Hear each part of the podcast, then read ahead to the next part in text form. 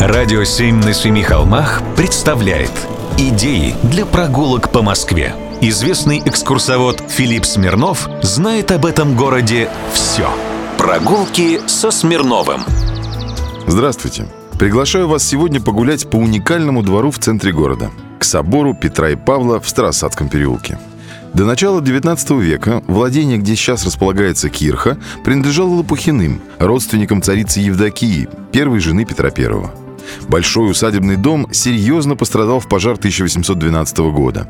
В 1817 владение приобрел приход Евангелической лютеранской церкви святых апостолов Петра и Павла. Старый дом был приспособлен под храм. Перестройка велась в основном на средства, выделенные прусским королем Фридрихом Вильгельмом III. В 1837 году в церкви появился первый орган, на котором шесть лет спустя играл Ференц Лист, дав концерт, который, по свидетельству современника, очень сильно подействовал на нервы слушателей. Некоторые дамы плакали, другие нюхали эфир. В середине 19 века в связи с ростом общины было решено строить новую церковь. Строительство нового собора в готическом стиле завершилось уже к январю 1862 года. В целях экономии были использованы части прежнего строения. Через год на двухъярусную колокольню был поднят колокол, подаренный кайзером Вильгельмом I. Однако полвека спустя кирху вновь пришлось расширять. В 1903 году был объявлен архитектурный конкурс, на котором первую премию получил проект известного зодчего Вильяма Валькотта. Второе место занял Косов. Экономные лютеране отдали предпочтение ему, но попросили совместить проекты. Новое здание в виде трехнефтной базилики, перекрытой двускатной кровлей, возвел все-таки не академик архитектуры Косов, частично использовав проект Валькота, а инженер Лалейт. Косов взял аванс и предался пьянству.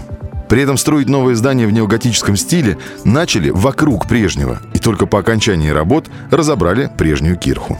Представляете себе, матрешка – Церковный зал всегда славился прекрасной акустикой. В 1913 году здесь впервые были исполнены колокола Рахманинова, пять лет спустя исполнялся реквием Моцарта с участием Неждановой. В 1918 году Питер Пауль Кирхе получил статус кафедрального собора. Однако через некоторое время церковь закрыли. Здание приспособили под кинотеатр «Арктика», а после войны здесь разместилась студия «Диафильм». Перед Всемирным фестивалем молодежи и студентов в 1957 году был полностью разобран шпиль собора, а немецкие часы переехали на здание КГБ на Лубянке. В 90-е годы были проведены реставрационные работы. В 2010 году восстановили шпиль. В настоящее время в Кирхе находится орган 19 века, ранее принадлежавший разрушенной в 1928 году лютеранской церкви Святого Михаила на улице Радио. Регулярно проходят здесь концерты органной музыки. В ансамбль церкви входит также часовня, перестроенная в 1890-е годы в южной части церковного двора по проекту Федора Шехтеля. Короче, сходите, посмотрите.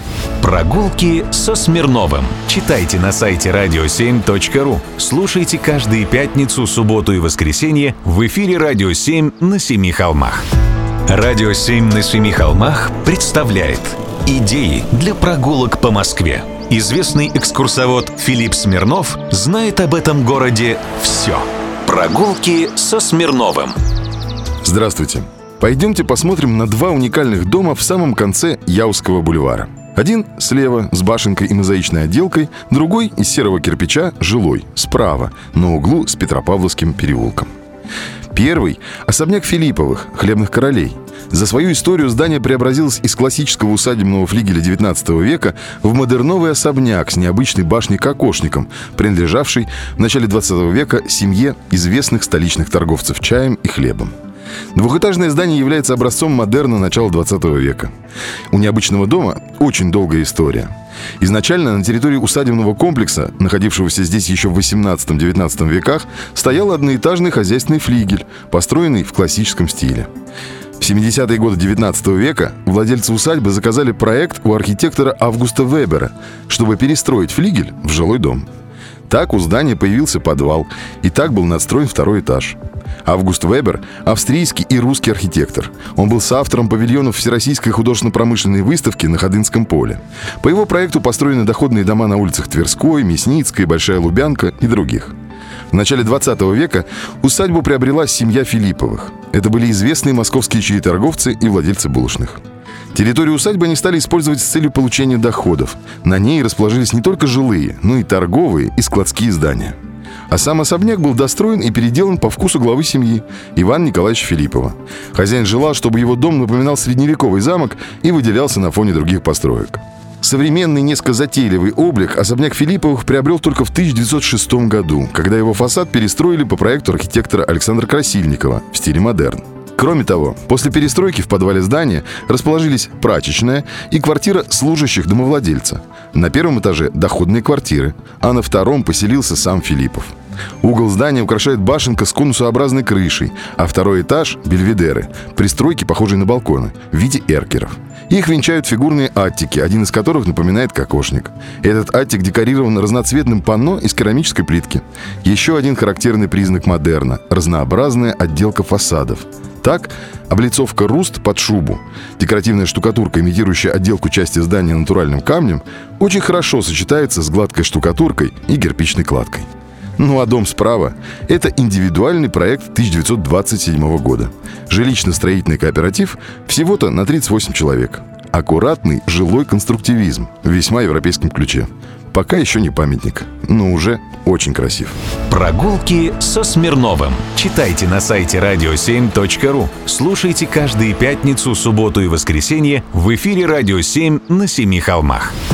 «Радио 7» на Семи холмах представляет Идеи для прогулок по Москве. Известный экскурсовод Филипп Смирнов знает об этом городе все. Прогулки со Смирновым. Здравствуйте. Какой самый популярный павильон был на ВДНХ в советские годы? Правильно. Механизация и электрификация сельского хозяйства. Сейчас он носит гордое название «Космос», а в 1956 году назывался скромно «Машиностроение». Номер его 34. Его отреставрировали и открыли сейчас в нем отличную выставку про освоение космоса советским человеком. Центр космонавтика и авиации на ВДНХ впервые открылся для широкой публики 13 апреля 2018 года в отреставрированном историческом павильоне номер 34 «Космос». В экспозиции центра представлены более 120 уникальных образцов летательной и космической техники, никогда ранее не выставлявшихся в музейном пространстве. Экспонаты предприятий оборонно-промышленного комплекса, более двух тысяч редких архивных документов, фото и видеоматериалов. В подкупольном пространстве павильона разместились игровые симуляторы, экспозиционный модуль «Монолит» и «Космическая сфера». Это уникальный 5D-кинотеатр, где можно увидеть историю покорения Вселенной человеком от теории Большого Взрыва до перспектив колонизации Марса. А что же смотрели здесь до того? Почему ж так был популярен павильон механизации? В павильоне механизации и электрификации сельского хозяйства было выставлено более 800 тракторов, комбайнов, автомобилей, образцов электрооборудования и различных механизмов. Если на ВСХВ, то есть в довоенное время, экспонировалось немногим больше 30 новых марок техники, то в 1954 году здесь показывали 220 новых видов машин – Среди них самоходный комбайн С-4, к тому времени уже вышедший на поля всей страны. Посетители не просто осматривали эти машины, но и подробно знакомились с их устройством. Здесь же демонстрировался опыт передовых комбайнеров – этот павильон пользовался наибольшей популярностью на выставке и поставил своего рода рекорд. С 1 августа по 1 ноября 1954 года его посетили свыше 7,5 миллиона человек, и было проведено здесь более 10 тысяч организованных экскурсий. Сюда стремились привести, конечно, и зарубежных гостей. В павильоне побывали делегации 47 государств. Еще сейчас сюда имеет смысл прийти, чтобы увидеть восстановленную кремлевскую звезду. Когда-то давно звезду с Троицкой башни Кремля поменяли на новую, а из старой сделали подкупольный светильник для павильона ВДНХ. В общем, и сейчас сюда есть зачем прийти. Сходите, посмотрите.